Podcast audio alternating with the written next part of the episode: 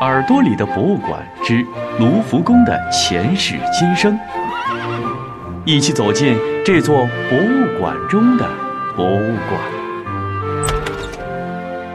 亲爱的小朋友们，你们好吗？我们继续跟随耳朵里的博物馆了解卢浮宫的故事。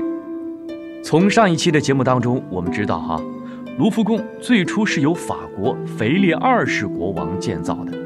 而且也根本没有想要把它建成一座宫殿，只是一个军事防御的城堡，同时具有存放皇家珍宝和重犯监狱的功能。小朋友们想一想哈，会有国王愿意住进卢浮宫里去吗？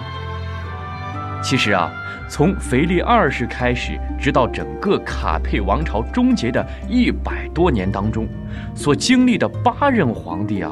没有一个人住进过卢浮宫，直到查理五世的出现。查理五世属于瓦卢瓦王朝，这是卡佩王朝的一个支系。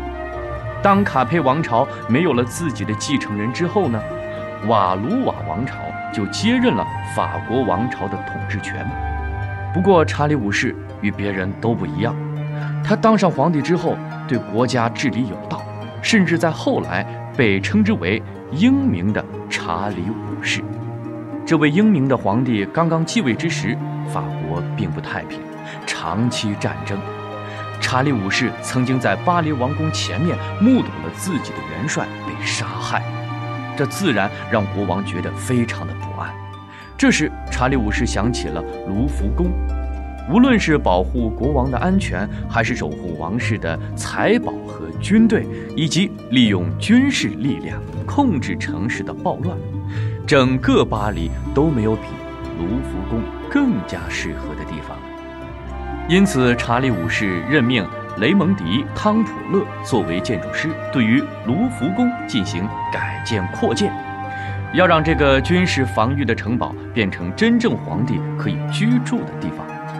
要知道啊，最初建造的卢浮宫可是连厕所都没有的。这位建筑师对这栋中世纪的建筑开始了大刀阔斧的改建，加高了南侧和西侧的楼层，加高了当年腓力二世在卢浮宫中央建造的那个大圆楼。卢浮宫的正面加开了大大的落地窗，一层和二层成为了皇帝居住的房间。卧室和厅室交替出现，以便于国王和王后居住。曾经那个封闭的皇室不愿意问津的卢浮宫，被汤普勒改建后，每一间房子都变得宽敞通透，并且有着丰富的装饰。卢浮宫里甚至还增设了许多皇室的肖像。这座宫殿朝向北面塞纳河的一侧。延伸出两片用于休憩的花园，花园中装饰着木质的亭子和柱廊，甚至还有一座动物园。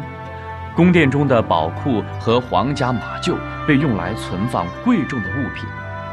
此时的卢浮宫已经是一座既防卫森严又适宜皇家居住的宫殿了。这一切都彰显着国王的权力。查理五世对于这样的宫殿非常的满意，他的一生都居住在卢浮宫里。但他的继任者们仿佛并不是这样认为的。